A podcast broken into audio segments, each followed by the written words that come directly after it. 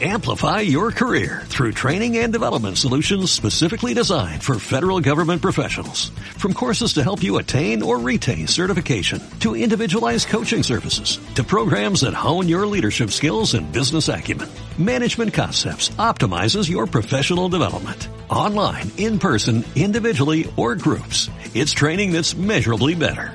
Learn more at managementconcepts.com. That's managementconcepts.com. Bienvenido a Radio Fitman Power, el podcast donde entrevistaremos a los mayores profesionales de la salud, nutrición, entrenamiento, crecimiento personal, psicología y salud en general para que aprendas de ellos. Además, también respondemos tu pregunta que puedes hacer en www.fitmanpower.com barra. Y si todavía no lo has hecho, recuerda que puedes seguirnos en nuestras redes sociales, Instagram, YouTube, etcétera, en todas ellas como Fitman Power. Así que vamos con el programa de hoy. Muy buenas, hijos del hierro, y bienvenidos a un nuevo episodio aquí en Radio Fitman Power. Hoy tenemos a un nuevo invitado, tenemos a David Díaz Gil de En Forma a los 40, que casi con 40 años llegó a ser portada del Men's Health y que lleva prácticamente toda su vida entrenando a los 45 años y nos va a hablar un poco sobre su experiencia con el entrenamiento y también con la dieta y la nutrición. En esta primera parte de la entrevista nos vamos a centrar en el entrenamiento y la nutrición y en la segunda nos hablará sobre su condición de la diabetes tipo 1. Pero bueno, esto es ya para la segunda parte de la entrevista.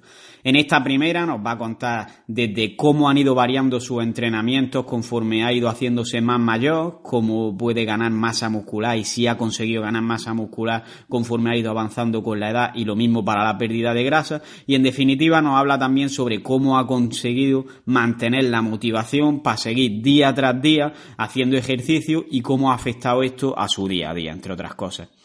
Es una entrevista, la verdad que bastante interesante y que os recomiendo escuchar porque yo llevo siguiendo años a David, de hecho es de las primeras personas que seguí en este mundillo y a mí personalmente me motivó mucho y como veréis en el contenido de la entrevista, gracias a él se ha empezado este podcast realmente. Así que estado atentos y espero que os guste. También, antes de empezar la entrevista, volver a recordar que tenemos un pedazo de, de, grupo de Telegram que podéis entrar en él en www.fitmanpower.com barra Telegram. Hay ya casi 200 personas, muy buena gente todas y compartiendo un montón de contenido, ayudándonos unos a otros y la verdad que estoy orgulloso de, de vosotros, que sé que estáis escuchando esto y el resto que no estáis ahí, estáis invitados a entrar. Así que nada, os voy a dejar y que disfrutéis de la entrevista con David cómo suena. Voz imposible va a llegar ya. Nadie me va a frenar. Ahora soy yo el que se va a levantar. Yo bueno, pues hoy estamos aquí con David Díaz Gil de En Forma a los 40, que es una de las personas que más tiempo llevan divulgando sobre fitness en general. Y lo primero, David, que quiero hacer es darte las gracias porque hayas aceptado mi invitación al podcast, porque para mí Ahora te contaré por qué más, pero es un honor tenerte aquí. Y lo segundo, en vez de presentarte yo, prefiero que seas tú el que te presentes, que nos cuentes un poquito cuál es tu historia, tu trayectoria y también que me digas por qué crees que te he invitado al podcast. Bueno, pues gracias por invitarme. Es un, halago. Cada vez que me dicen cosas bonitas, no, soy de esas personas que le gusta que haga la pelota, ni eso, todo lo contrario. Pero cuando es sincero y así, pues me halaga porque he hecho mucho trabajo de divulgación y compartir cosas, pues, pues más que nada para que la gente que quiere iniciarse en el fitness, como yo me inicié, tuviese un poquito de referencia. No es que sea un referente hoy en día, porque hay mucha gente que controla mucho de esto. Y bueno, soy una persona, eh, para los que no me conozcan, que apasionada de, todos los deportes, he hecho de todo tipo de deportes. Y el fitness eh, siempre lo he complementado pues, con los deportes que he hecho y, y, he hecho siempre fitness, pues bueno, fitness, pesas, porque fitness en realidad ha sido más cuando he tratado de cuidarme eh, nutricionalmente para estar mejor físicamente. Porque el fitness yo como lo veo como tal es un todo, ¿no? Es eh, nutrición y es eh, entrenamiento y es descanso, ¿no? Pero yo con lo que hago, pues depende cuando dedico unas cosas a otras, pues normalmente lo hago como un complemento a mi deporte, a lo que estoy haciendo principalmente. Y eso, soy una persona que lo que he intentado durante, no sé, llevaré unos 15 años divulgando así, pues eso, los contenidos que iba eh, leyendo, pues divulgando a la gente, los que me parecían interesantes. Está claro, cuando empecé era mucho más costoso porque Internet no tenía mucho contenido, era contenido en inglés y había muchos mitos. O sea que sí que he ido evolucionando con, pues como todos, ¿no? Que al, al principio dices lo típico, los carbohidratos por la noche, ni tocarlos, que son el demonio. Pero bueno, luego vas viendo que los estudios pues van confirmándose y bueno, como todos he evolucionado, eh, pues poco a poco con la gente que va divulgando y leyendo en internet, que es lo que yo he intentado, divulgar lo que otros han ido pues analizando, estudiando, probando. Sí que yo también eh, soy una persona que le gusta probar muchas cosas, todo lo que leo suelo probarlo, eh, tanto en, en, el fitness como en la enfermedad que, que luego hablaremos igual de ella, que es la diabetes que tengo ahora y todo lo que voy viendo en estudios, pues lo pruebo en mí a ver si es verdad, por lo menos, claro, eh, los estudios son una, es un poco general, ¿no? Tú dices, esto funciona a un tanto por ciento, entonces luego que a la persona esa le vaya bien o mal es un poquito más eh, específico, ¿no? Entonces me gusta probarlo y dar mi impresión y divulgarlo, sin más. Exacto, en verdad lo de los estudios al final es una media y cada uno tiene que individualizar porque puede estar en un lado o en el otro de esa media y ya vas a tener que ir experimentando lo que funciona en ti y lo que no. ¿Y por qué crees que te he invitado al podcast? Pues me imagino porque llevo muchos años y me conocerás de cuando eras más, mucho más joven, porque llevo unos 15 años y he escrito en muchos blogs. Y bueno, se me conoció mucho por el tema de Bitónica, que escribí muchos años ahí y, y es un blog que tiene mucho tirón y mucha gente empezó Quizá le falta un poco eh, manejar mejor el contenido y, distribuirlo mejor, pero es un, es un blog que, pues, que se ha ido curtiendo con a base de buenos, de buenos posts. También hemos hecho malos posts. Y bueno, estuve durante ocho años escribiendo ahí. Y bueno, puede ser eso, o igual que salí en la revista y hace diez años y dijiste, mira, este es un tío normal, ¿no? Porque no, no me dedico al fitness y puede tener un cuerpo bonito y de portada. No lo sé, puede ser una de esas dos cosas seguramente. Bueno, yo te tengo que dar las gracias aquí porque en parte este podcast es un poco culpa tuya. Porque yo empezaría a seguirte por ahí por 2012, 2013 fácilmente, te seguía en Twitter y en Bitónica también. Y me acuerdo que yo hasta entonces me había gustado ir al gimnasio, entrenar, ponerme fuertecillo, pero la dieta yo comía lo que quería prácticamente. Entonces llegué un día, me metí en Bitónica, vi que ponía dietas y vi una, una, una dieta de definición y digo, hostia, voy a probarla a ver cómo va esto. Y tú ponías claramente en la página, no se debe hacer, copiar una dieta, no sé qué, pero claro, al final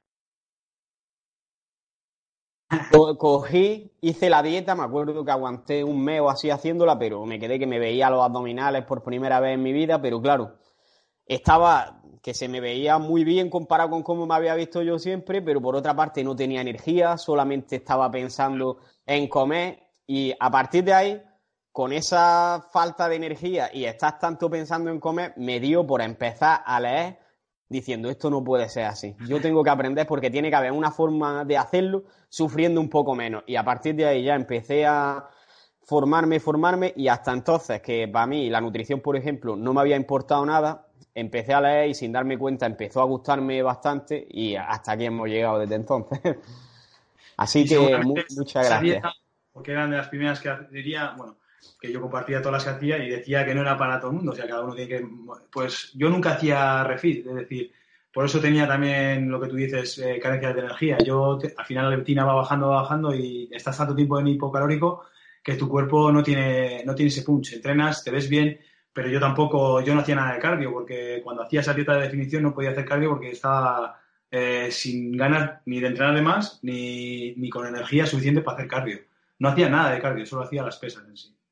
Sí, de hecho, yo creo que tú si hiciste esa dieta también lo tuviste que pasar mal porque yo peso, yo pesaría en esa época 60 kilos o así y tú pesarías a lo mejor 80. Y si yo lo pasé mal, me imagino cómo lo pasarías tú. ¿Aguantarías poco esa...? Muchas dietas que he hecho lo paso muy mal. Ahora, sin embargo, bueno, no hago muchas dietas, pero si me pongo en definición no, no paso hambre. Porque, hombre, también mi cuerpo está mucho más adaptado. Sobre todo porque ahora ya eh, he trabajado ya mucho el, ayuno intermitente y he trabajado mucho la ketoadaptación. O sea, puedo estar sin comer hasta la noche y solo hacer una comida y una comida eh, muy alta en grasas y proteínas, entonces mi cuerpo está muy adaptado a eso. Pero claro, todo lo que hemos pasado, todo lo he pasado yo también. O sea, he pasado hambre, he pasado dolor de, entrenar, demasiado sobre entrenamiento, entrenar sin fuerza. Bueno, al final eh, todos vamos a pasar por eso. No hay nadie que se lo haya tomado en serio que no pasa por eso, eso está claro. Autoconocimiento al final y ver lo que te viene mejor a ti y lo que te viene peor. Y precisamente de esta experiencia es de lo que quiero que hablemos en, la primera parte del podcast, porque tú tienes ya más de 40 años y tienes un cuerpo que parece que tienes 20.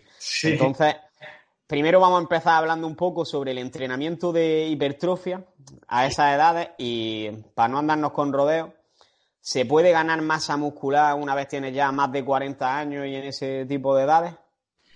A ver, evidentemente se puede. Eh, yo creo que el problema es eh, la experiencia previa que tú tengas. ¿Qué quiere decir? Si tú has llegado a, un tope con 35 años, porque al final tu cuerpo, eh, cuando empiezas, vas a ganar muy fácil el músculo, ¿vale? Pero con la edad, pues al final vas a ganar. estamos hablando de gente limpia, es decir, gente que no usa esteroides, ni ninguna sustancia, ni péptidos, ni cosas raras. Entonces, llega un momento que vas a ganar un kilo como mucho al año cuando ya tienes una experiencia. Si ya llega a tu tope eh, con 30 a 35 años, está claro que mm, con 45 no vas a conseguir mejorar ese estado. Sí que lo vas a poder mantener. Y, si, eh, suponiendo que tú lo has hecho todo bien con 35, porque puede que llegues con 45, yo tengo 45 ahora, puede que llegue con 45 y todo lo que he hecho antes no está perfectamente hecho. Entonces puede que por algún lado se me haya escapado algo y puede mejorar. Pero sí que es cierto que, a ver, tu metabolismo baja mucho. Tú date cuenta que cada año va bajando las calorías que tu cuerpo va consumiendo. Está claro que podrías coger y hacer una especie de cardio para o cardio o unas pesas más intensas, pero lo que te digo, si tú has hecho ya un volumen muy bueno durante toda tu vida, al final no vas a coger tu estado óptimo con 45 años. Pero si tú, por ejemplo, eres una persona normal que has hecho deporte, que no te has enfocado a hipertrofia dura, y has hecho, pues yo que sé, pala o has hecho fútbol o lo que sea, y con 35, con 40 años empiezas a cuidar nutricionalmente, a entrenar intenso, si empiezas con las pesas a aprender la técnica bien para poder hacer unos pesos eh, correctos y que con los años vayas poniendo más, intensidad y más intensidad, vas a poder ganar eh, masa muscular sin ningún problema. Está claro que con 30 lo hubieses ganado mucho más si haces todo lo que vas a hacer con 40, porque al final el cuerpo, el metabolismo, las hormonas están mucho más bajas, la testosterona no está tan alta y ese entorno hormonal es muy importante para la hipertrofia. Pero se puede ganar sin duda, sin duda. Yo tengo compañeros que han empezado si, hace dos años así, con 43, claro, no han hecho nunca pesas y se les nota, han, ganado volumen, han ganado fuerza, tienen incluso más resistencia eh, en entrenamiento eh, anaeróbico. O sea, que poder se puede. No, hay que tirar nunca la toalla, está claro. Claro, es que a veces yo hablo con gente y parece ser que al cumplir, el día que cumples 40 ya tu cuerpo da un cambio espectacular y a partir de ahí ya no puedes hacer lo mismo. De hecho, yo hablo con gente que le digo, es que tú podrías hacer este entrenamiento, no sé qué, me dice, no, yo es que no puedo hacer lo que tú haces. Y también veo que ahí hay una limitación mental porque en realidad una persona que empieza a entrenar ni con 20 ni con 40 años va a hacer lo mismo que una persona que lleva 10 años entrenando. Tienes que empezar adaptándolo a ti y luego a partir de ahí ir progresando. Entonces, ¿tú crees que existe algún cambio a partir de cierta edad que sea significativo?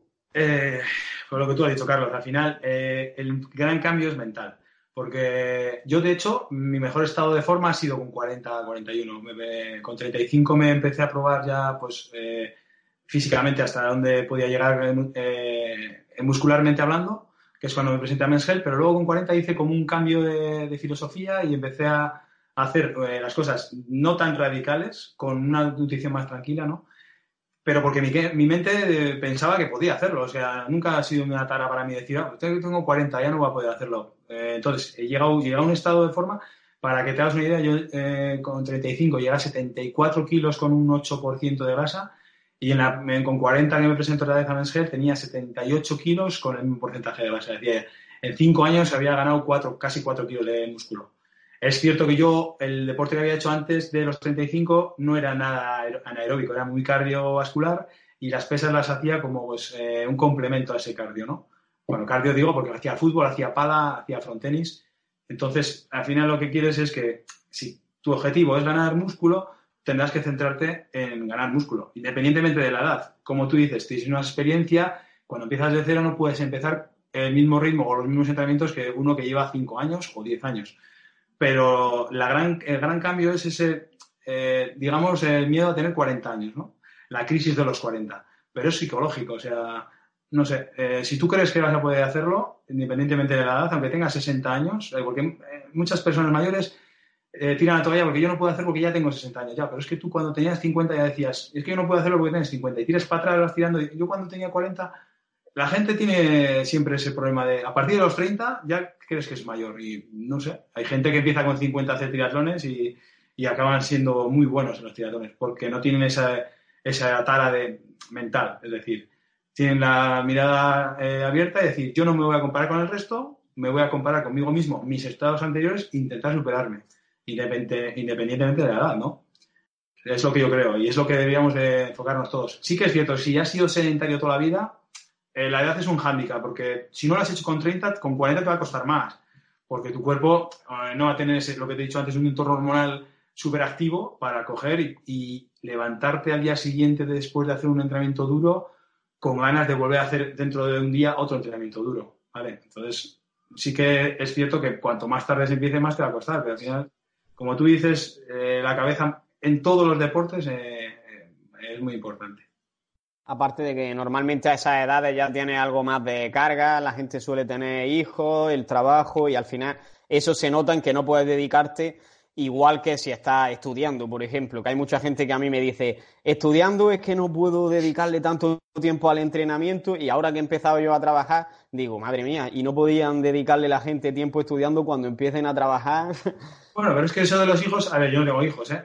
Pero es muy relativo porque tengo eh, compañeros que hacen triatlón, se levantan una hora antes para hacer en bici, van con las niñas a la piscina. Cuando están con las niñas, eh, nada en la piscina. Cuando las niñas van a las extraescolares, están corriendo alrededor de. O sea, al final es buscar tu hueco. Porque dices, tú es que no tengo tiempo, bien, y te has pasado 800 pantallas de Candy Crush. Pues en vez de estar en el Candy Crush, estás en la bicicleta elíptica. O estás, eh, te compras unas mancuernas y estás haciendo. No hace falta ir a un gimnasio específico para mejorar mejorar muscularmente. Está claro que eh, tienes menos tiempo porque las cargas eh, de la vida pues, se van aumentando, sobre todo por los hijos, que es una edad normalmente que tendrán 10 años o 5 años o por ahí, es complicado. Y eh, lo que tú dices, tu trabajo al final, pues seguramente tengas más responsabilidad, te estreses más y tengas menos ganas de, de hacer cosas. Pero es incluso mejor intentar hacer esas cosas porque te van a ayudar a llevar mucho mejor tu vida laboral, mucho mejor tu vida en pareja porque vas a estar con más energía, para tus hijas, para estar con ellas, va a estar más tiempo si compartes aficiones al final. Que está muy es muy fácil decirlo, ¿no? Pero que si lo haces te, te va a ayudar, eso sin duda. Claro, al final cuando quieres algo no, te, no vas a decir no puedo porque, sino vas a decir cómo puedo hacerlo aunque no sé qué. Es decir, aunque tenga poco tiempo porque tengo trabajo, ¿qué momento puedo sacar para entrenar? ¿O qué puedo hacer para tardar menos en entrenar porque solo tengo media hora? Y al final va a buscar razones y no excusas. Eh, al final se trata de querer o no querer o de tenerlo en tu lista de prioridades más arriba que otras cosas, que a lo mejor estás después viendo Netflix una hora y esa hora la podría haber empleado en el gimnasio. O, en la bicicleta elíptica o en la bicicleta estática viendo Netflix. O sea, es que claro. hoy en día con los gimnasios que tenemos que tienen de todo, que tienen pantallas, que tienen, si te aburres, pues te vas a la máquina de remo. Es que no me gusta el remo, pues te vas a la... Es que al final tienes que buscar algo que te guste, ¿no? Pero, joder, pues yo creo que tiempo tiene todo el mundo. Es lo que tú dices, prioridades, ¿no? Si tú tienes tu prioridad de entrenar, al final sacas un, un. Yo, a yo voy a entrenar normalmente a la hora de la comida. Por la mañana hago pesas y por la tarde hago otro ejercicio. Pues ahora normalmente suelo hacer pádel. O voy a fútbol sala, o voy a correr, o suelo hacer siempre dos, dos entrenamientos al día. Pero yo tengo más tiempo. Yo salgo de trabajar y puedo organizar mi, mi entrenamiento. Y a la hora de la comida, que tengo una hora y media, pues es cuando voy al gimnasio con entrenar 60, 70 minutos intenso me suficiente. Total. Y hablando de entrenamiento, eh, con el paso de los años, ¿has notado que ha cambiado tu entrenamiento en el sentido de que toleres menos volumen o menos intensidad? ¿Ha variado la frecuencia de entrenamiento? Eh, la frecuencia la he bajado bastante. Bueno, la frecuencia. A ver, eh, sí que he empezado a hacer, bueno, ya venía haciendo mucho tiempo rutinas de alta frecuencia, es decir, eh, full body sobre todo. Pero mi frecuencia diaria de ir a entrenar, eh, ha cambiado no porque no tolere el entrenamiento, sino porque eh, al hacer otros yo nunca me centro si, si voy a hacer una por ejemplo un concurso o unas fotos o algo sí que me centro en la hipertrofia y sobre todo en el entrenamiento Eh, pero ahora mismo, por ejemplo, estoy más centrado en el pádel. Me gusta mucho entrenar el pádel, entonces eh, veo que cuando hago muchas sesiones de pesas, es decir, 3, 4 a la semana, eh, mi entrenamiento en, en pádel, o sea, mi, rendimiento baja bastante. Sí que es cierto que al final esto también es de culpa de la edad, ¿no? Porque cuando tenía 30 años podía estar jugando a pádel y seguido hacer un entrenamiento intensísimo de, de pesas, no había ningún problema. El problema es que si hago muchas sentadillas o, por ejemplo, peso muerto, eh, me pasa factura a la hora de, entrenar por las articulaciones. Las tengo más doloridas, me cuesta recuperar. Eh, yo lo que más he notado eh, con 40 años es eso, que las articulaciones tardan más en recuperar y son, están más débiles. Sí, quizá tampoco las he dedicado mucho corrección de postura, porque tengo muchos vicios de, de, entrenar muchos años. Sí que me van diciendo, pues está, me has metido mucho la rodilla en las sentadillas, sí que tendría que dedicar más.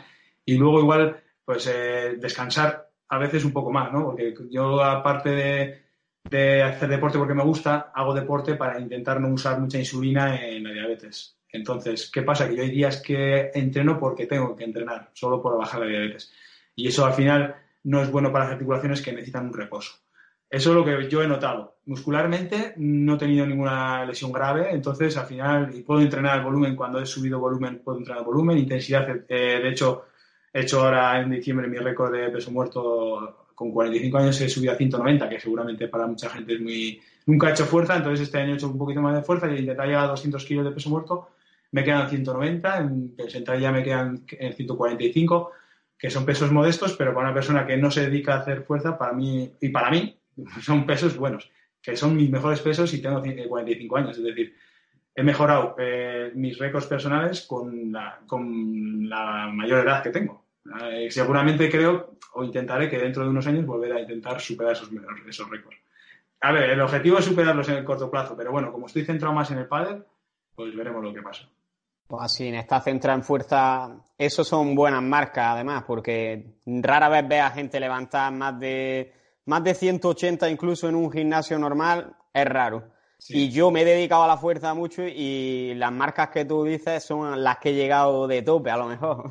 Así que está de puta madre. Cada uno se tiene que tú eres mucho más joven y seguramente con tu experiencia final, si te centras, vas a superarlo. Yo, es cierto que yo empecé muy tarde a hacer fuerza y tampoco he hecho una fuerza muy bien planificada. O sea, iba más con sensaciones. Y de hecho, en julio, eh, este julio de pasado, me centré en intentar hacer 50 días de entrenamiento de alta intensidad seguidos y por, por cabezonería, porque venía de dos meses muy parado, de verano que con la diabetes y todo, al final quería relajarme porque estaba un poco estresado y cuando volví quería cogerlo con muchas ansias y me forcé, me forcé y al final estuve 47 días y ya tuve que parar porque eh, tenía un poco de bursitis en el antebrazo del peso muerto, intenté cambiar el agarre. Pues, al final eso es el sobreentrenamiento, si más, me pasé, porque no hice bien las cosas. Entonces luego al descargar un poco es cuando ya vinieron los pesos buenos, que ya hasta 190 kilos.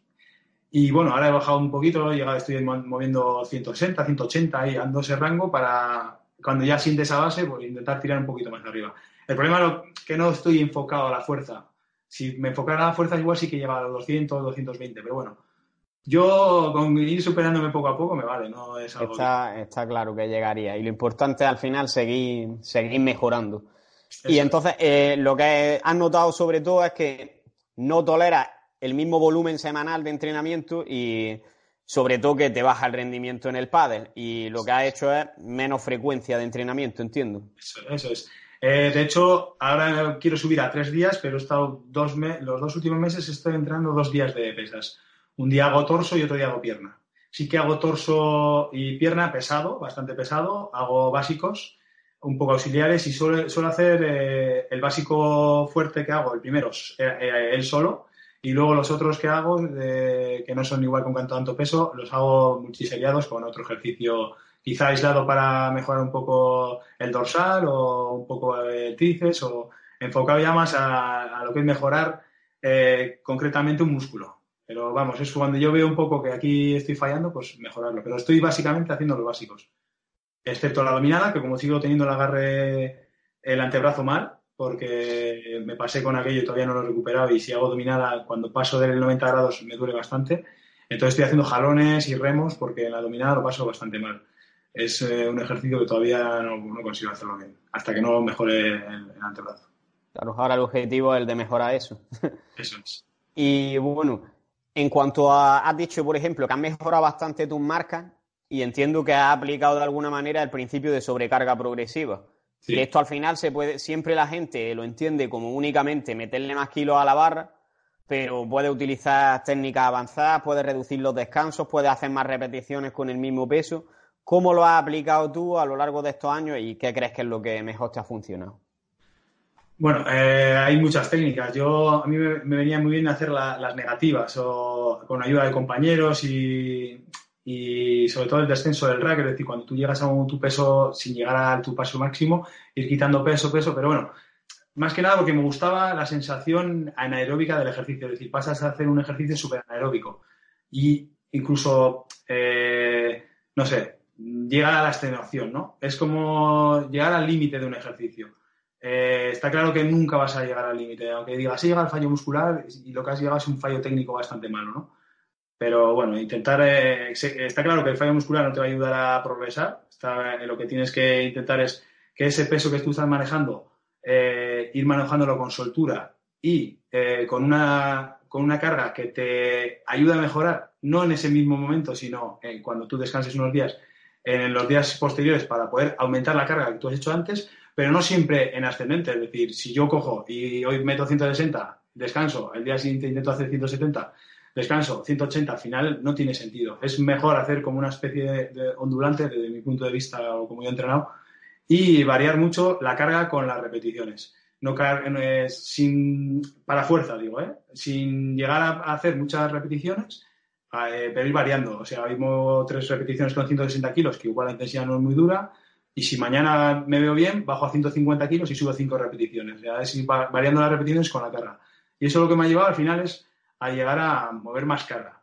Sí que es cierto también que he probado últimamente, no sé si conocerás a Bilbo, es un chico que hace, tiene un método muy, muy, muy, diferente a lo que se suele hacer, ¿no? Y en el press de banca me he enfocado a hacer esa, eh, la serie Bilbo, que, suelen ser unas repeticiones bastante elevadas, es decir, tú coges y pones una carga que puedes mover entre 25 y 50 repeticiones y haces una serie que es la serie eh, principal del entrenamiento. Primero empiezas a elevar el peso, por ejemplo, yo en press de banca hacía con 50 kilos las repeticiones y primero empezaba con 25, 30, 50, 60, 70, 80. Hacía una de 100 para notar ya la carga, porque con lo que haces cuando metes la de 100 y luego bajas otra vez a 50 es como que esa carga es muy ligera. Tú si empiezas directamente con 50, el peso parece que te pesa mucho. Pero si has llegado a 100 y de repente bajas a 50, es como que lo mueves muy fácil. Y sí que el entrenamiento, nunca he entrenado a tantas eh, repeticiones, entonces sí que la congestión es brutal. Eh, yo creo que a mí me para el ritmo más que que no tengo ya fuerza para moverlo, sino que la congestión es tan grande que no puedo mover el músculo porque lo tengo súper congestionado. El músculo que más me tira es el pectoral, pero al final yo creo que el que me falla es el hombro porque tengo un dolor de, tanta repetición, pues suelo hacer 45, 50, entre 45 y 50 repeticiones con 50 kilos y, es brutal.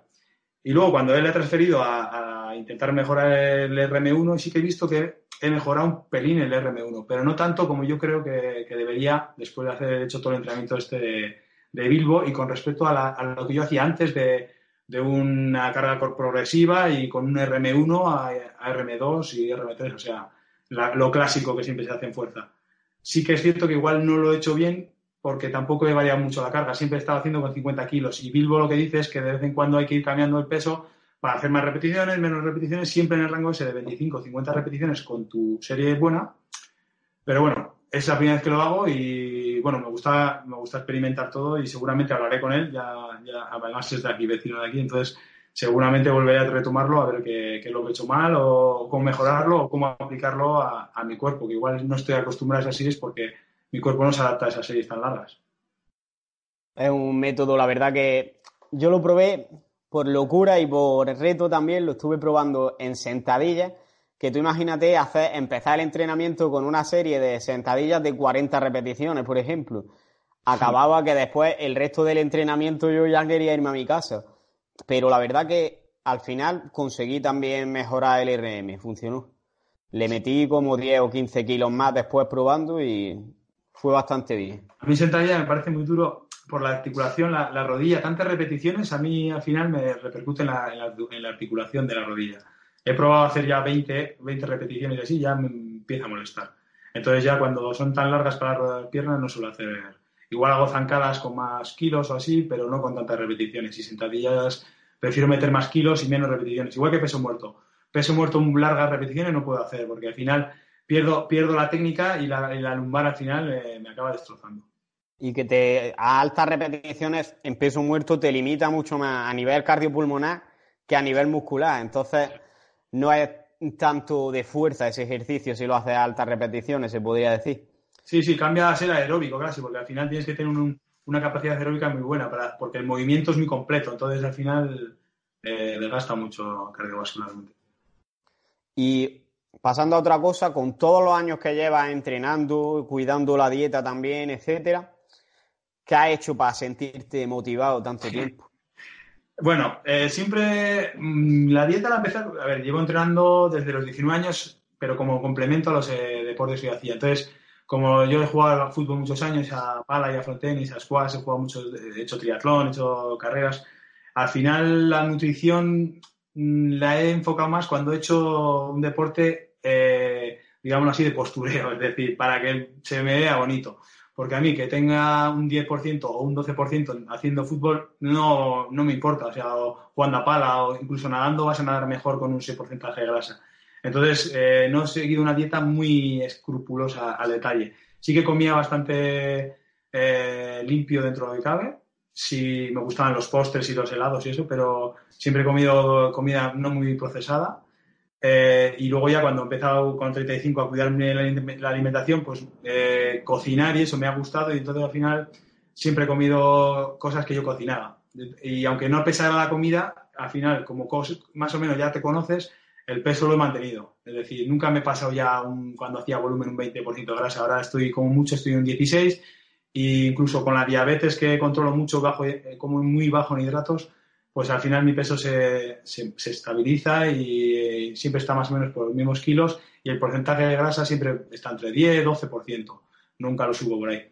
Y para motivarme siempre he buscado un reto. Siempre cada año he buscado un reto para hacer. Pues desde que dejé el fútbol ya me centré un poco en primer año con mountain bike, hacer kilómetros de mountain bike. Y ya luego me centré en lo de la revista de Men's Health para el 35. Luego hice ya era al año siguiente hacer un Ironman, hacer triatlones luego empecé con la Spartan, luego volví otra vez. Entonces, cada año me voy buscando un reto, ¿no? Un reto que me, que me cueste. Eh, porque si al final te buscas un reto que dices, bueno, pues voy a hacer, yo qué sé, 10, kilómetros corriendo y cuando has hecho 10 kilómetros, no, o sea, hay que ser un poquito, tener un poquito de las minas altas, pero reales. O sea, no voy a coger y decir, venga, me voy a hacer un doble de Kairoman en Hawái mañana. Pues no, o en un año, es imposible, ¿no? Pero sí tener un reto que te cueste hacer y que, sepas que si lo haces, si, si, eres escrupuloso y eres disciplinado, puedas conseguir hacerlo.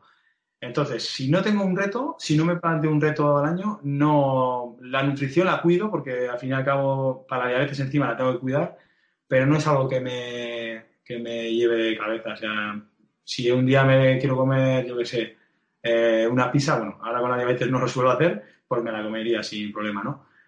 Eh, pero sí que si tengo un reto y un objetivo, soy súper escrupuloso. Yo siempre recomiendo a la gente pues, que tenga, es como tener una ilusión, ¿no? Que tenga ilusiones porque así, de esa ilusión van a salir las ganas de hacer cosas. Si pierdes las ganas, al final pierdes todo. Yo creo que mucha gente dice, el deporte, el fitness es nutrición, un 70 o un 50, un no sé qué. A ver, nutrición, un 100%. Si no haces los 100%, 100 de las cosas, en el fitness no va a funcionar. Si no tienes 100%, tampoco va a funcionar la nutrición por mucho que te cuides. Es un 100% los dos pero la que más que está fuera de esos dos es la motivación. Si no tienes motivación, ni vas a entrenar bien, ni vas a comer bien. O sea, te lo puedo asegurar porque yo cuando he perdido la motivación, al final, y, llevo a gente asesorando así dietas y eso, y en cuanto ellos pierden la motivación, por mucho que yo les diga, no, no pueden hacer nada. O sea, y es lo que yo les digo, es difícil, porque la cabeza es muy difícil motivarla, pero hay que buscarse motivaciones reales no tienes que coger, bueno, pues voy al gimnasio porque mi mujer quiere que esté como Brad Pitt. Pues no, tienes que querer tú estar más sano o estar más fuerte o verte mejor, pero lo tienes que querer tú, no que lo quiera alguien externo, porque al final no, te va a ayudar a nada. Estoy muy de acuerdo. Y mucha gente entrena únicamente por el punto de vista estético, por ejemplo, por agradar a los demás y no porque realmente en su interior quiera verse así. Y al final, esto te lleva a que o no dejes de ir al gimnasio o al final lo hagas mucho más flujo porque estás haciéndolo por agradar a los demás en vez de agradarte a ti. Y me gusta también lo que dices de buscarte un reto, pero veo que esto mucha gente, a mí mismo me ha pasado, que ya te he dicho que he estado entrenando mucho fuerza, no sé qué, y tenía el reto, por ejemplo, de llegar, el récord de España en press banca estaba en torno a 125 en esa época, y mi reto era llegar.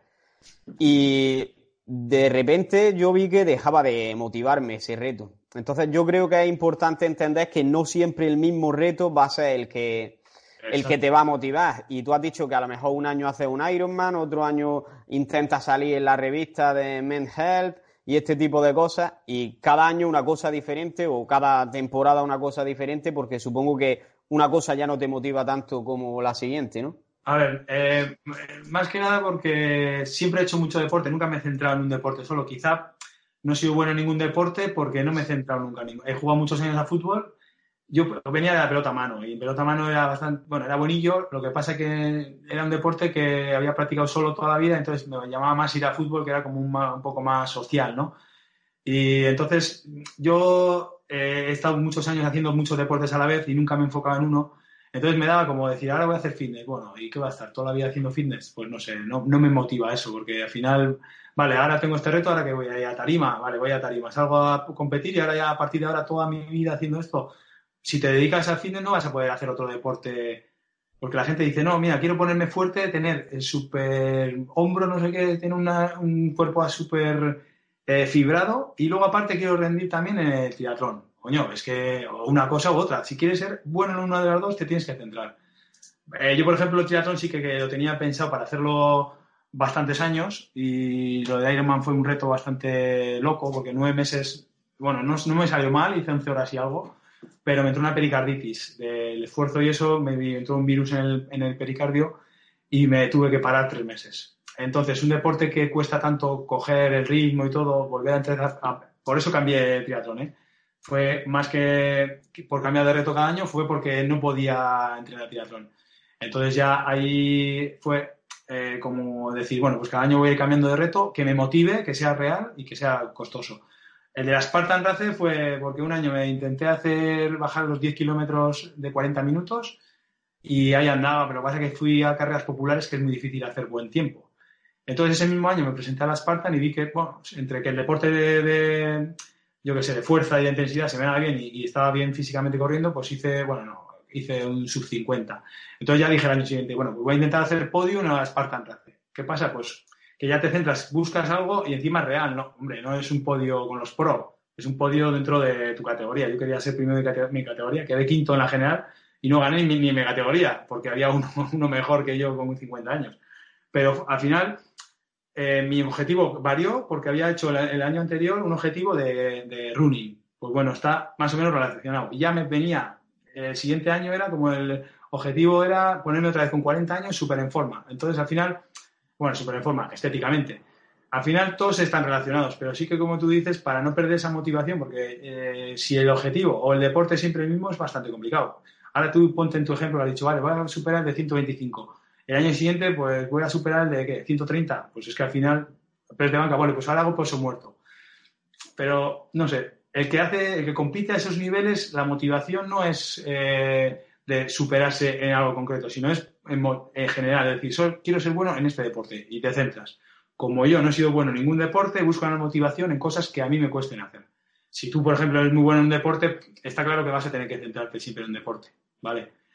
Pero a mí, por ejemplo, eso no me motivaría. Al final me cansaría. Me gustaría haber sido deportista profesional, pero si tú te piensas ahora, dices, ¿cuántos golpes ha tenido que dar Rafa en su vida sin ganas, ¿no? Entrenar y entrenar y entrenar y entrenar. Pues no sé. Si lo que queremos es lo que tú dices, que tener una nutrición sin ser un profesional, tienes que tener una motivación y esa motivación la tienes que ir cambiando. Por lo que tú dices, porque a veces igual pierdes esa motivación por cualquier cosa, porque ves que está más lejos de lo que querías y ya has tirado todo el año. Pues bueno, cambias el, objetivo y a, volver de cero. O sea, al final es estar motivado y hacer las cosas que te, que te gustan. Totalmente. Y has sacado antes el tema de la nutrición. Y igual que te he preguntado que qué cambios has notado en cuanto a la tolerancia al entrenamiento, por así decirlo, en nutrición, ¿qué cambios has notado con el paso de los años? ¿Gastan menos calorías? ¿La tolerancia a ciertos alimentos? ¿El apetito? Bueno, a ver, eh, el problema ha sido la diabetes, que yo me dio de todo esto con 43 m diagnosticó diabetes tipo 1.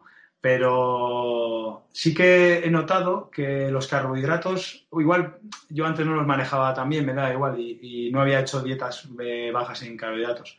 Pero sí que yo he notado que los carbohidratos no, me sentaban bien para lo que es estético. Si yo metía muchos carbohidratos, aunque fuesen la misma cantidad de calorías, pues mi cuerpo al final eh, estaba como más hinchado, No sé si igual también puede ser que arrastraba mucho líquido al músculo o me, tapaba mucho porque al final el carbohidrato lo que te hace es igual coger mucho agua y mucho líquido. Entonces sí que me dado cuenta, gracias a hacer mucha dieta de eh, cetogénica y con la diabetes, que en estado bajo de, carbohidratos puedo comer muchas más calorías. No sé, tampoco tiene nada que ver con la edad. Seguramente si esto lo hubiese hecho con 30 años hubiese eh, funcionado igual, porque es más que con la edad lo que le viene bien a cada persona. Eh, los lácteos, por ejemplo, me gusta el queso y todo esto, pero los he ido apartando y me siento mejor, menos hinchado, no tengo problemas digestivos.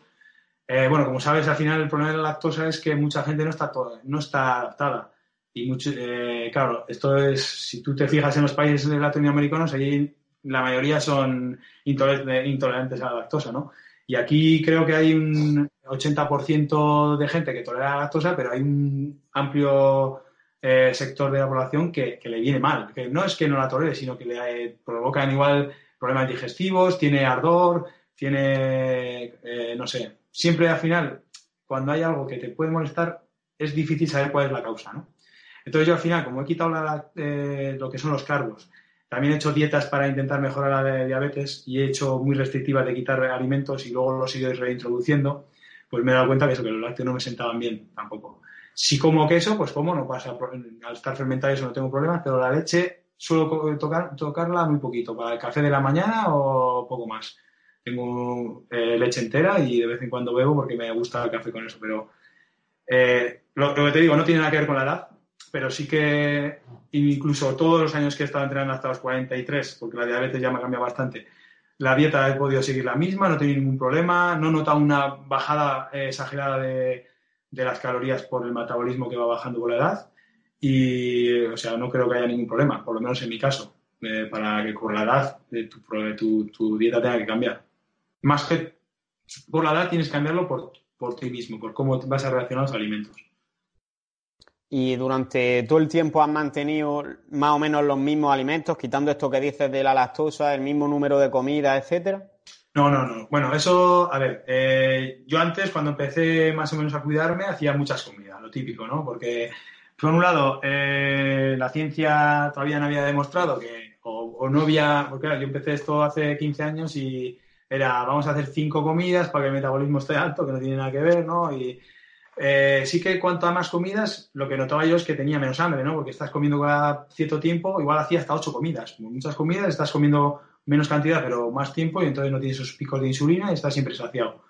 Pero luego empecé, pues seguramente que si, eh, si a ti te gusta todo esto, ahora has probado el ayuno intermitente, y hablando con Sergio Espinar y con Nutriyermo y esta gente así de, y con Power Explosive, me dijeron, va, pues prueba el ayuno intermitente. A ver qué tal te va. La verdad que las primeras semanas fue fatal, porque yo soy una persona que soy muy disciplinada para comer, entonces de repente dejar el desayuno dejar el almuerzo y comer a las 4 de la tarde era como, se me hacía eterno. Y lo pasé muy, muy mal. Pero a partir de la tercera semana eh, es como que cambió un poco el chip, ¿no? podía estar sin comer tranquilamente cuatro horas, podía entrenar en, ayunas que, en el gimnasio y rendir igual, porque al fin y al cabo los depósitos de, glucógeno están depletados de un día para otro. O sea, dicen, no, es que me levanto y estoy en ayunas, pero vamos a ver, si para depletar los depósitos tiras, te tienes que dar tres días sin hidratos para entrar en cetosis, entonces nunca vas a estar con el músculo vacío, ¿no? Eh, entonces, lo que he conseguido es que no estar eh, esclavo de un horario de comidas. Puedo estar, eh, irme a cualquier lado y no poder preparar la comida, no pasa nada, y como a las tres, o incluso he estado solo cenando durante una temporada y mi cuerpo rinde igual. Sí que igual el problema es el vacío, el vacío estomacal, que se te hincha un poco si, no, si llevas muchas horas sin comer. Yo si estoy 16 horas, igual te ha pasado a ti, se te hincha el estómago y estás como incómodo. Pero si estoy, ya te digo, toda la noche sin comer y como a las tres o así, no tengo ningún problema. Puedo estar ya adaptado a eso. Y esto no es por la edad también, esto es porque mi cuerpo ya se ha adaptado a todo eso. Igual que se ha adaptado al horario flexible, se ha adaptado también a, a la dieta cetogénica. Entonces yo puedo ir hacer un 180 kilómetros de bici, cuando entrenaba bici, sin meter nada de hidratos, o sea, o incluso sin meter nada, ir a entrenar con un botín de agua y volver, porque mi cuerpo está adaptado a la grasa. Si no tengo un puerto súper alto que tengo que esforzarme mucho y necesito igual un extra de glucógeno, pues mi cuerpo va a su ritmo y está todo adaptado, tira de la grasa poco a poco. Muchos ciclistas hoy en día están tirando más por eh, la dieta alta en grasa, baja en hidratos, para no tener esa falta de, de punch estar adaptado a la grasa y al final pues eh, tener esa ventaja. Por ejemplo, Froome estaba entrenando con baja en hidratos, sí que luego mete hidratos para las carreras para tener esa especie de reserva y mete eh, barritas en, los puertos importantes, pero él ya está keto adaptado para que no le den esos bajones, las pájaras típicas que nos han dado a todos cuando pues, hacen muchos kilómetros. Y tú que dices que has practicado ejercicios tanto de pesa como por ejemplo el entrenamiento de fuerza como ejercicio más aeróbico, como puede ser el ciclismo, por ejemplo. A nivel de nutrición, ¿qué diferencias has notado que te afecten más o menos al rendimiento en cada tipo de ejercicio?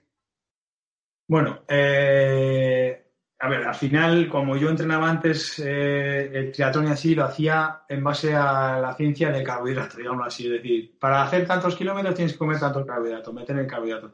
Entonces, eh, tampoco estaba adaptado a esa keto adaptación y sí que notaba que si no tenía eh, la carga previa de carbohidratos, tenía un bajón.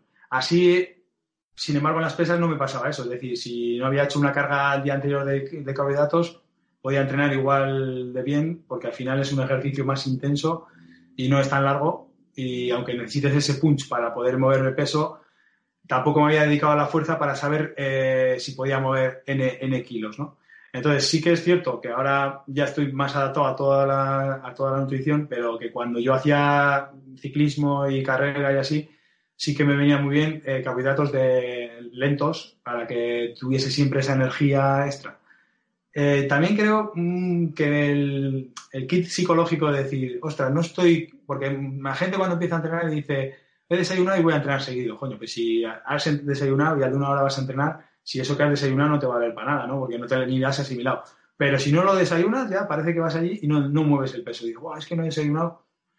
Eh, lo que hemos, todo lo hemos hablado al principio, de, la, la, cabeza te va a regir muchas veces lo que vas a hacer o lo que no vas a poder hacer. Si tú piensas que no has comido bien lo suficiente, al final te va a dar una pajada. No sé, eso te va a pasar sí o sí, tanto en haciendo pesas como haciendo ejercicio de resistencia.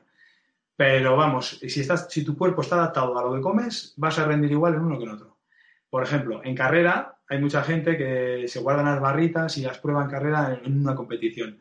Y yo siempre he dicho que lo que tienes que hacer es comer igual que cuando estabas entrenando. O sea, tienes que adaptarte a la comida para, y esa misma comida usarla siempre.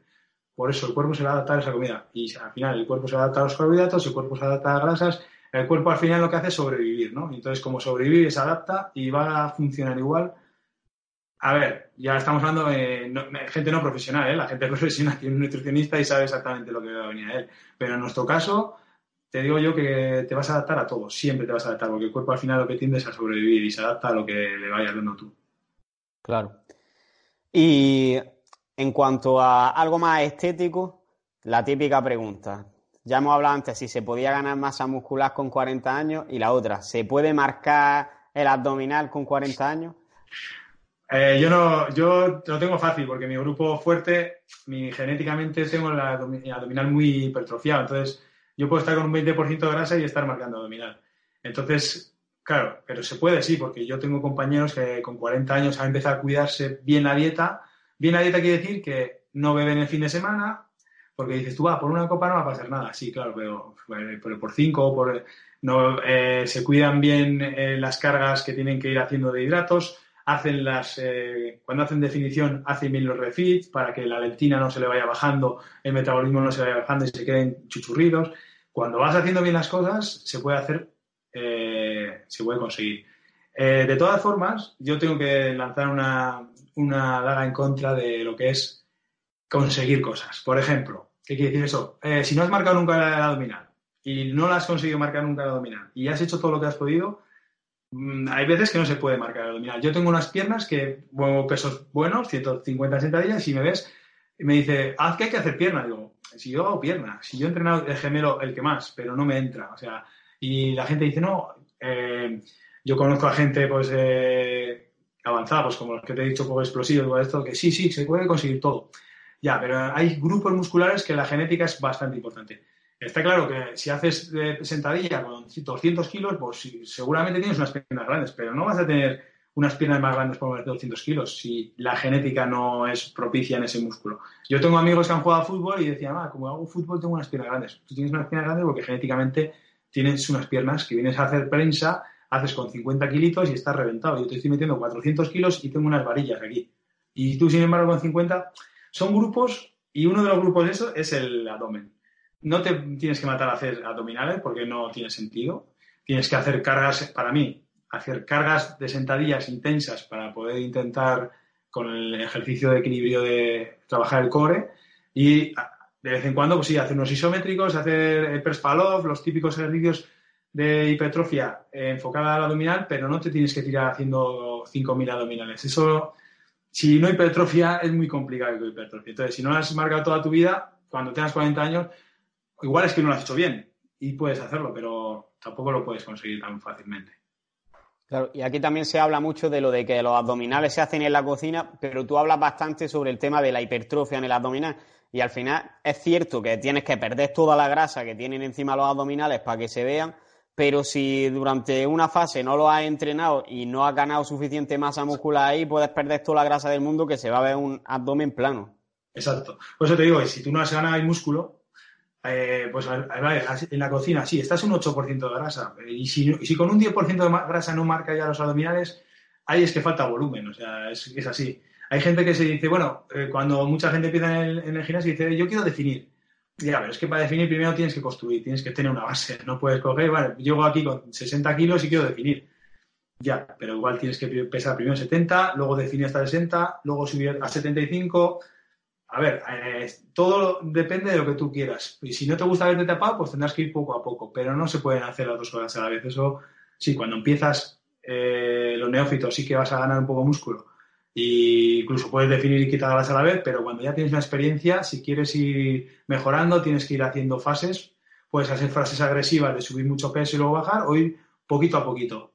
Pero no seguir al típico Instagramer que te dice, mira, he ganado 6 kilos de músculo en 3 meses. Pues vale, muy bien, ya. Pero es que eso es mentira. O sea, le has ganado con lo que le has ganado, que lo sabemos todos. Y estás engañando a los chavalillos que están empezando y dicen, ah, pues yo también quiero 6 kilos en 3 meses hay que tener lo que tú dices en la cocina, hacerlo, pero una vez que ya has cocinado. Es decir, tú en el gimnasio tienes que trabajarlo con pesos altos en las sentadillas, en el peso muerto, hacer dominadas que trabajan mucho el recto abdominal, incluso jalones, remos, muchos ejercicios remo con barra te va a trabajar mucho el core y isométricos y luego ya cuando tengas un volumen pues vamos a la cocina y, quitamos la grasa, pero si no tienes nada que enseñar va a ser complicado que vayas a marcar el six pack.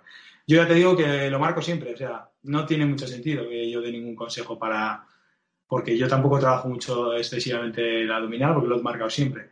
Pero sí que tengo claro que con las piernas me ha pasado de intentar entrenar, entrenar para mejorarlas y bueno, me cuesta muchísimo, o sea, muchísimo ganar músculo en las piernas. También puede ser que yo siempre hago deporte cardiovascular, entonces eso me va a afinar. Es decir, por un lado, estoy trabajando bien en gimnasio, pero si no descanso luego lo suficiente, la pierna al final va a tener esa fuerza, porque va a tener su fuerza, las fibras rojas están ahí, pero no consiguen definirlas. Vale. Y comentas también el tema de que siempre has utilizado el entrenamiento de fuerza como complemento a otros deportes, a veces también has entrenado únicamente fuerza, y quiero hablar un poquito de la importancia que tiene el entrenamiento de fuerza sobre todo conforme vamos avanzando con, la edad.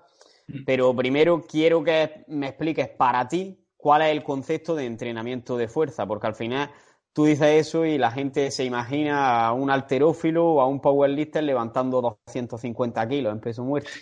Sí, claro, es que ahora mismo con las redes sociales eh, eh, ves eh, lo que es el entrenamiento de fuerza, igual lo asimilas a gente que está moviendo 200, 300 kilos de peso de banca, bueno, de peso muerto, de peso de banca 200, lo que sea, y eh, cuando se habla de entrenamiento de fuerza, no quiere decir que tienes que hacer RMS1 siempre. O sea, el entrenamiento de fuerza puede estar enfocado a la resistencia, a la fuerza como tal o a la hipertrofia, ¿no? Entonces, eh, el entrenamiento de fuerza es, eh, para que todo el mundo lo entienda, es un entrenamiento en el gimnasio que sea intenso. intenso quiere decir que cueste hacer, más o menos. No tiene por qué eh, ser una intensidad eh, con un RPE de 10, pero con un RPE de 6 o así, para que, que tú tengas la sensación de que te está costando. Por ejemplo, la típica chica que va al gimnasio o el chico, bueno, normalmente las chicas que dicen que no se quieren poner muy fuerte y entonces están haciendo eh, repeticiones de, con mancuernas de 2 kilos, ¿no? 20 repeticiones. Eso, para, eso no es un entrenamiento de fuerza. Puedes hacer la misma CUR, pero con un RP medio, con unas mancuernas de 8 kilos o algo que te cueste a ti. Igual hay personas que tienen que mover 2 kilos porque tienen alguna patología, y no, pero es que las mancuernas de 2 kilos en realidad no te están generando una ganancia muscular ni, te están generando una intensidad suficiente para crear un entorno eh, hormonal para crecer. Entonces, eso, el entrenamiento de fuerza, fuerza como tal, tiene que ser un entrenamiento eh, que no tiene por qué ser funcional, porque puede ser eh, con ejercicios aislados para, momentos concretos, pero que sí que tiene que tener una intensidad suficiente que te provoque eh, avanzar, digámoslo así, en, tus pesos movidos cada día. es algo que te cuesta hacer. Vale, y bueno, ha hablado del tema del RP y quiero aclarar por si hay alguien que es la primera vez que nos escucha el RP es más o menos del 1 al 10 que le pongas una nota al esfuerzo que te cuesta hacer algo, pero hay que dejar claro que, por ejemplo, si yo, para mí, un RP, si hago 5 repeticiones de press banca y tengo un RP de 8 a lo mejor con 100 kilos, eso para otra persona puede que tenga haciendo 5 repeticiones también y un RP de 8 que levanta 60 kilos. Entonces hay que entender eso, que no todo el mundo vamos a hacer lo mismo. Lo que te decía antes, que muchas veces llega, le dice a alguien mayor, mira, vente a entrenar conmigo. Y dice, no, yo no puedo hacer lo mismo que tú. Vale, no puedes hacer lo mismo con el mismo peso, pero igual si llevas la mitad de peso, te cuesta lo mismo que a mí con el doble. Eso es, al final el RP, él está haciendo un RP de 5 con 50 kilos y tú estás haciendo un RP de 5 con 100 kilos en el mismo ejercicio. Pero es que, claro, es lo que tienes que buscar. No puede ser que todos hagamos lo mismo. Cada uno tiene que hacer sus pesos. Por eso lo que te he dicho antes. Yo meto, he movido 190 kilos este año en peso muerto. Vale, para mí está súper bien, pero eh, te lo lee Tarraco y te dice, 190 es lo que caliento yo. Pues bueno, sí, pero cada uno tiene sus cosas, ¿no? Y lo que tú dices, al final, claro, si uno te va a entrenar a ti y dice, jo, yo contigo no puedo ir a entrenar, no, es que tienes que venir, puedes hacer el mismo ejercicio, pero a tu intensidad. A tu intensidad no quiere decir a una intensidad que no te cueste porque también puedes ir, coger y hacer una intensidad que mucha gente va al gimnasio y no te digo que tengas que sudar, porque sudar no te va a marcar si has entrenado bien o mal, pero sí que te tienes que esforzar. No tienes que estar con el móvil hablando, no tienes que estar eh, dos horas parado, no tienes que estar en una máquina sentado, tienes que entrenar. O sea, entrenar quiere decir que te cueste, que salgas del gimnasio cansado.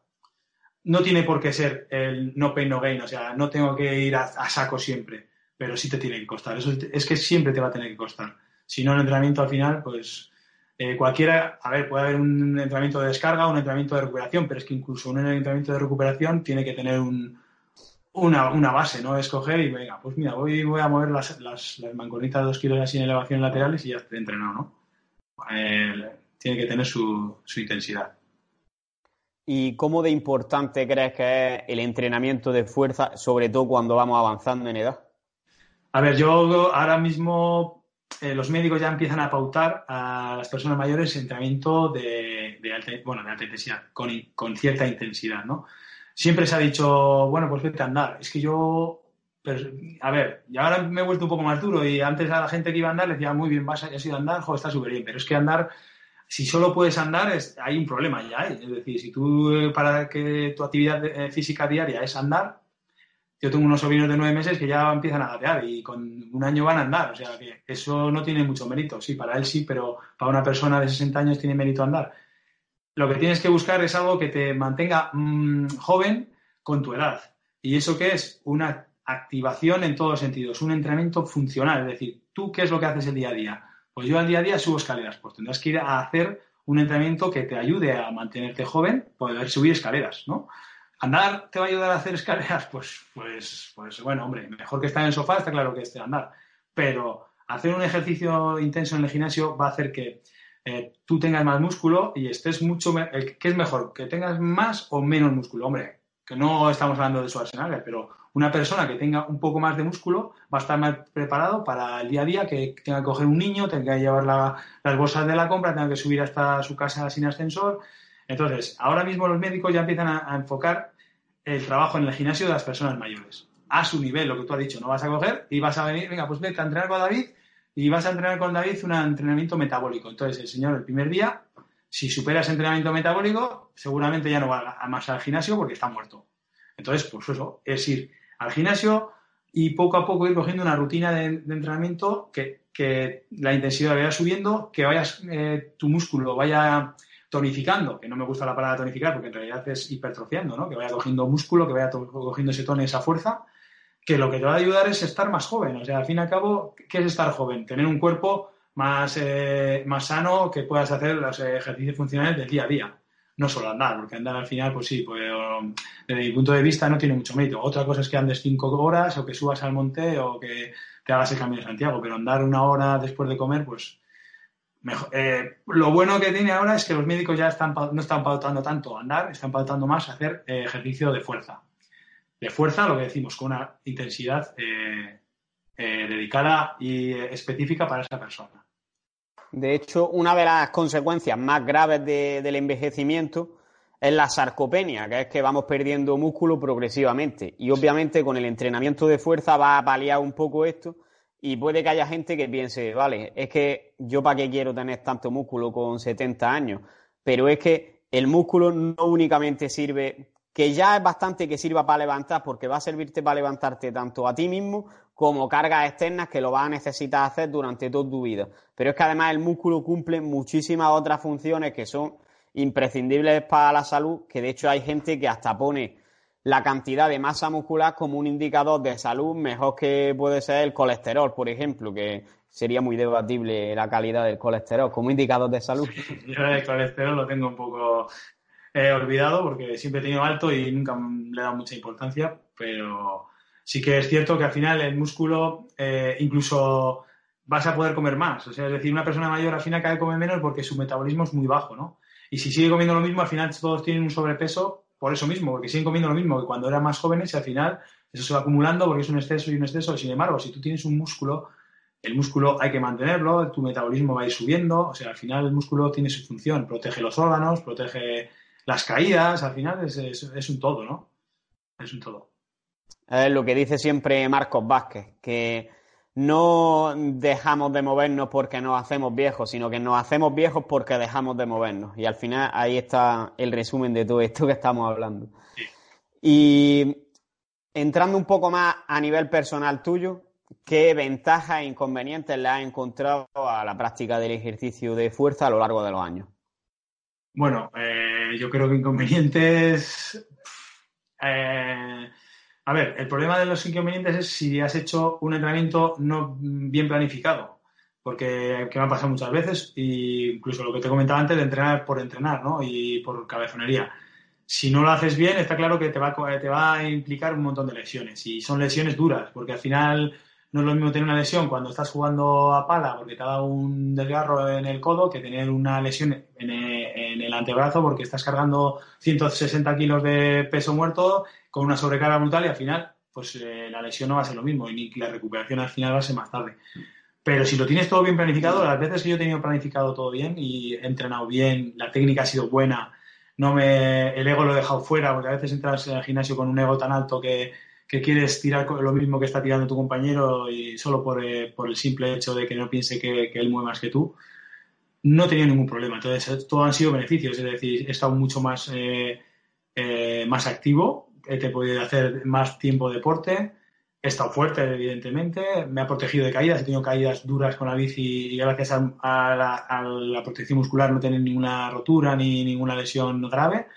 Entonces, al final, todo lo que he hecho con el ejercicio de fuerza durante mucho tiempo, que de hecho lo empecé con 19 años porque tenía muchos problemas lumbares, eh, ha sido positivo. Eh, desde que empecé con hacer, eh, empecé con los jalones, luego hacer dominadas, casi no tocaba mucho el press de banca, hacía un poco peso muerto, todo para trabajar lo que es la, la, parte posterior y los problemas lumbares han, han, remitido casi siempre. O sea, sí que es cierto que luego cuando he tenido problemas lumbares ha sido lo que hemos dicho, un sobreentrenamiento o, pero, o bien sea de que he nadado mucho o que he hecho muchas cargas en el gimnasio que tenía que haber descansado, porque muchas veces pensamos que por entrenar vamos a mejorar más y, el descanso es mucho, mucho más importante de lo que, lo que todos creemos, ¿no?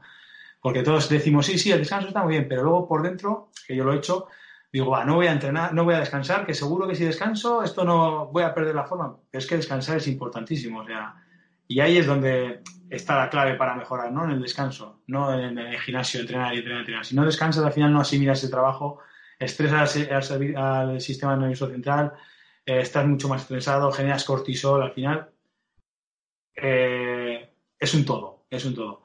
Entonces, por eso, la, fuerza y el entrenamiento de fuerza me ha dado un montón de beneficios en todos los ejercicios, en todos los deportes que he hecho, porque yo, por ejemplo, soy una persona pequeña, mido unos 79, y mi fútbol era muy físico, no era muy técnico, entonces era muy físico, y me iba, y, lo que me venía muy bien era jugar aéreo porque tenía buen salto y poca colocación. Entonces, eh, gracias a hacer un entrenamiento de fuerza, tenía ese gran, ese buen salto, esa concentración y mucha fuerza de contacto, porque eh, yo jugaba como delantero, entonces al final necesitas un, si no eres una persona muy técnica, necesitas robustez para las cargas eh, ganarlas, para los saltos, para era muy físico. Entonces al final, si no llego a hacer ese trabajo de, fuerza, pues seguramente en el fútbol mm, ni siquiera hubiese jugado al final, ¿no?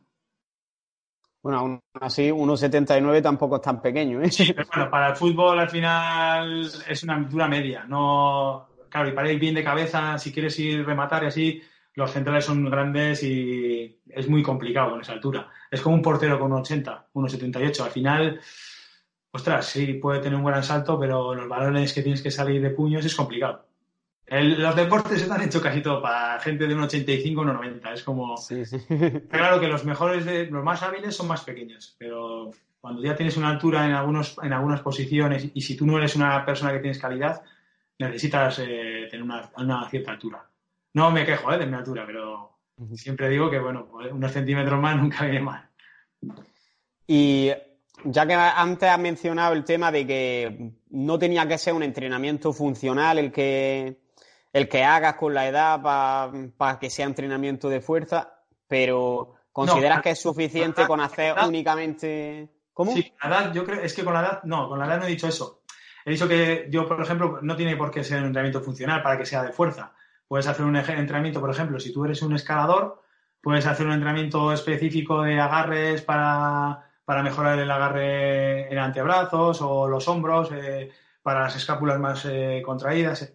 Pero sí que para, yo creo que para cuando ya tienes más edad, habría que hacer entrenamientos más funcionales, sobre todo entrenamientos eh, cuando hablamos de funcionales no estamos hablando de CrossFit, porque claro, aquí ahora nos estamos vendiendo que CrossFit es funcional pero mm, a mí me gusta el CrossFit, pero no es funcional, porque lo que hace el CrossFit es llevar al extremo la funcionalidad. Es decir, ¿tú cuántas abdominales haces funcionales? ¿O cuántas, yo no he hecho un ejercicio de decir, ¿cuántas veces necesito colgarme en una barra para el día a día? Ninguna. Pues el CrossFit lo que hace es llevar al extremo cuántas veces puedes levantarte en una barra independientemente de la técnica. Es decir, vamos, avancéate y todo lo que sea. Vale, es un ejercicio funcional porque es un ejercicio multiarticular, pero no es un ejercicio funcional que te va a crear transferencia en el día a día, ¿no? Yo lo que creo que en, los mayores hay que, crearles unas pautas, una, rutina de entrenamiento funcional que les ayude en el día a día con, con ejercicios multiarticulares que al final no les aburran, que sean dinámicos, que sean intensos, que no les lleven una rutina de 80, 90 minutos al día, aunque tienen todo el tiempo del mundo, pero que, que al final les motive a hacerlo. Y que esto puede empezar desde sentarse y levantarse de una silla como si hace sentadillas hasta ya empezar a cargar pesos. ¿Y qué cabida crees que tendrían aquí ejercicios más analíticos y con máquinas? Hombre, a ver, el problema, el problema del ejercicio libre eh, es que si no haces bien la técnica te puedes lesionar. Entonces, yo las máquinas y las cosas que te guían en movimiento las veo más para iniciarse. Una vez que tú ya, a ver, las personas mayores, si no han empezado, está claro que no le vas a poner una sentadilla con 40 kilos, la barra de 40 kilos, porque es que le vas a matar un peso muerto. Está claro que tienen que empezar a ir trabajando y mejorando esa musculatura y está muy bien las cargas guiadas con, con máquinas, con poleas que no te infrinjan cometer tantos errores como puede ser cualquier ejercicio que hagas libre, ¿no? Entonces sí que para empezar, lo que tú has dicho, hay que buscar una rutina que se adapte a la funcionalidad que puede hacer esa persona. Lo que tú dices, si se tiene que sentar 20 veces en una silla, pues 20 veces. Luego se tiene que sentar con una mancuerna con un disco, pues con 20. Pero, o que tiene que ir a una máquina que le guíe un poco a hacer eh, eh, las sentadillas porque con el multipower va a ir un poco más recto y no se le va a ir la carga hacia adelante, pues ideal. O sea, al fin y al cabo hay que aprovechar toda la tecnología que tenemos, ¿no? Para que, las personas pues se vayan inculcando un poco en, la actividad física. Vale. Y bueno, por último, ¿qué tipo de ejercicio y con qué intensidad recomendaría en una persona ya mayor que quiera iniciarse en el entrenamiento? Mayor, ¿Hablamos de 40 o mayor de 60? O... Mayor que haya sido una persona sedentaria, que al final hay gente con 40 que está como otros de 60 que han hecho deporte. Pues yo en realidad eh, eh, quería eh, empezar a hacer un poquito, porque yo ya lo que es difundir, no puedo difundir mm, como difundía antes porque hay muchos referentes en el, en el medio como para que yo tenga que dar clases de nada, ¿no? Hay mucha gente que sabe de todo, entonces pero sí que me tengo una idea ahora rondándome la cabeza de empezar a hacer vídeos para la gente que quiere iniciarse con 40 o con 50 años, que no sepa por dónde iniciarse, pues para que tengan una orientación, ¿no? Porque al final vas a un gimnasio y esto eh, no es como eh, cuando vas a taekwondo, ¿no? Que tienes un profesor y te dice, mira, tienes que hacer esto y esto y esto y todo el rato está encima de ti, ¿no? Vas al gimnasio, te apuntas, te metes al gimnasio te dice el monitor, tienes que hacer esto, esto, y te deja ahí libre. No entiendo muy bien que tenga que hacer eso. Quizá lo que tenía que hacer es a las personas nuevas, pues ponerle, claro, eh, no se puede hacer, ¿no? Porque al final, si tienes una persona para 40 o 50 personas que están en el gimnasio, pues al final no se puede dedicar a una. Pero sí que es, yo creo que habría que poner algunos medios para esas personas que se inician, que sepan lo que tienen que hacer en cada momento, ¿no? No solo la técnica del ejercicio, que sí que ya le tendría que revisar el monitor, sino que qué es lo, que, lo primero que tengo que hacer cuando quiero empezar a hacer pesas. No van a ser tomar batidos, que es lo que primero que te van a preguntar. ¿Yo, yo tomo batidos? Pero primero, si no, si no llevas ni un mes en el gimnasio, primero tienes que entrenar, coger constancia, saber lo que te viene bien. Eh, es decir, hacer, voy a hacer una especie de vídeos para decirte, mira, estos son los ejercicios más importantes que te van a, a reclutar más fibras, que van a generar un entorno hormonal, que no tienes que dejar de hacer nunca, porque tú eh, vas al gimnasio y el monitor te ve entrar y te dice, no, peso muerto tú no hagas, que es muy lesivo. Ostras, no puedo, yo nunca te diría eso. Puede decirte, bueno, vamos a empezar con dos ejercicios y cuando te vea preparado voy a estar contigo y te vas a meter peso muerto, porque es que el peso muerto es básico. Vale, igual no, igual no este año, pero el año que viene, o dentro de seis meses, o dentro de tres meses, pero no puedes decir eh, quitarle el peso muerto de la hoja que le da la ficha porque es lesivo. No sé, es lesivo si lo haces mal, ¿no? Por eso, entonces sí que tenía una idea de hacer una serie de vídeos y para empezar a la gente que quiere que sea sedentaria, a empezar a hacer ejercicios. ¿Qué ejercicios son los más importantes? Cuando ya tienes una base, por pues los básicos. O sea, es decir, eh, peso muerto tiene que ir siempre en una rutina que esté bien diseñada, tiene que tener peso muerto, a no ser que tengas una patología, hernias discales o cualquier eh, degeneración que no puedas hacerlo porque te lo ha prescrito el médico, pero el peso muerto es el mejor ejercicio que puedes hacer. Solo con hacer peso muerto ya estás trabajando una infinidad de músculos. Entonces, ¿cómo te vas a saltar el mejor ejercicio? Ese tiene que estar una vez a la semana, tienes que hacer peso muerto. Sentadilla, pues bueno, si haces peso muerto, pues igual la sentadilla no es tan importante, pero puedes hacer ejercicios muy eh, similares por zancada o la sentadilla búlgara que no te impliquen igual tanto, tanta intensidad, pero al final el ejercicio básico que es la sentadilla tiene que estar también, eh, formar parte del entrenamiento. Y no veo tan importante, por ejemplo, el press de banca, que la usa todo el mundo, que sí que es multiarticular y todo, pero igual veo más interesante el press militar, que es mucho más funcional para los ejercicios que hacemos, porque si tú te paras a pensar qué ejercicio puede ser funcional, eh, que venga de press de banca, pues a no ser que estés tumbado con un niño que no tiene mucha similitud ese, ese ejercicio de empujar. Bueno, si haces, bueno, pero hacia arriba hacemos mucho más ejercicios o hacia abajo, ¿no? Entonces sí que los básicos tienen que estar siempre en la rutina de cualquier persona que vaya a empezar. Eh, aunque lo importante es empezar, más que tener claro esto, ¿no? Entonces, el camino a empezar es eh, tener claro que tienes que hacer una actividad que te guste y si optas por la fuerza, que tengas claro que tiene que ser algo que te va a costar. Es decir, una cosa que día a día te va a costar, no porque lleves cinco años te va a dejar de costar porque yo llevo entrenando 20 años y, si hoy hago un entrenamiento con, el peso muerto, mañana voy a tener agujetas. Siempre tengo agujetas, porque al final entreno intenso, aunque lo haga más suave, menos suave, entreno intenso, al día siguiente tengo agujetas. Eso quiere decir que que he, trabajado intenso, ¿no? Entonces tienes que tener claro que vas a hacer un ejercicio que te va a costar toda tu vida y que te tiene que gustar. O sea, eso si no te gusta, por mucho que lo que hemos hablado antes, si tienes una motivación externa y no tienes una motivación interna propia, vas a perder esa motivación. Sobre todo es que has sido una persona sedentaria, por algo ahora has sido una persona sedentaria, no es porque cambiar el chip tan fácil no es, no es fácil, ¿no? Y el tema que dices de que te vaya a costar toda tu vida, también hay que matizar un poquito que no significa que si empiezas levantando 20 kilos, te vaya a seguir costando igual esos 20 kilos el año que viene, sino que va a costarte más porque vas a hacer algo más.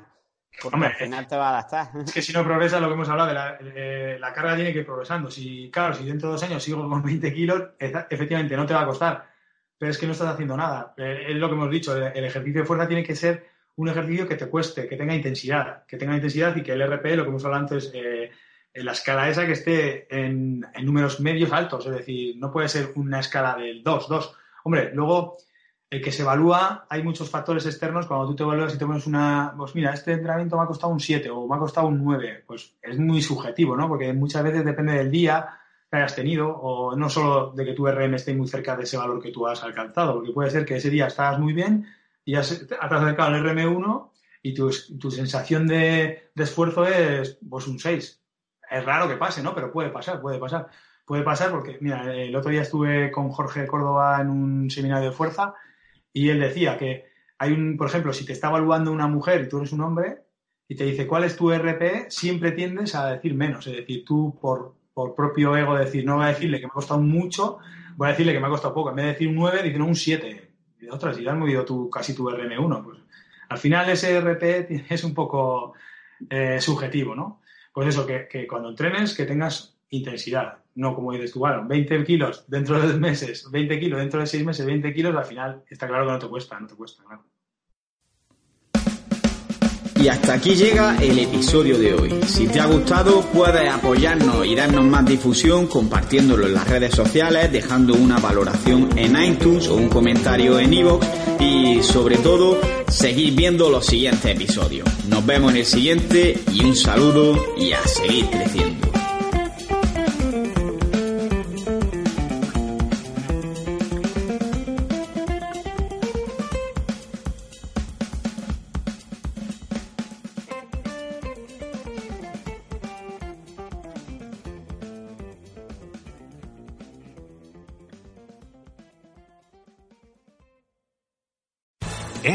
Your career through training and development solutions specifically designed for federal government professionals. From courses to help you attain or retain certification, to individualized coaching services, to programs that hone your leadership skills and business acumen, Management Concepts optimizes your professional development. Online, in person, individually, or groups, it's training that's measurably better. Learn more at managementconcepts.com. That's managementconcepts.com.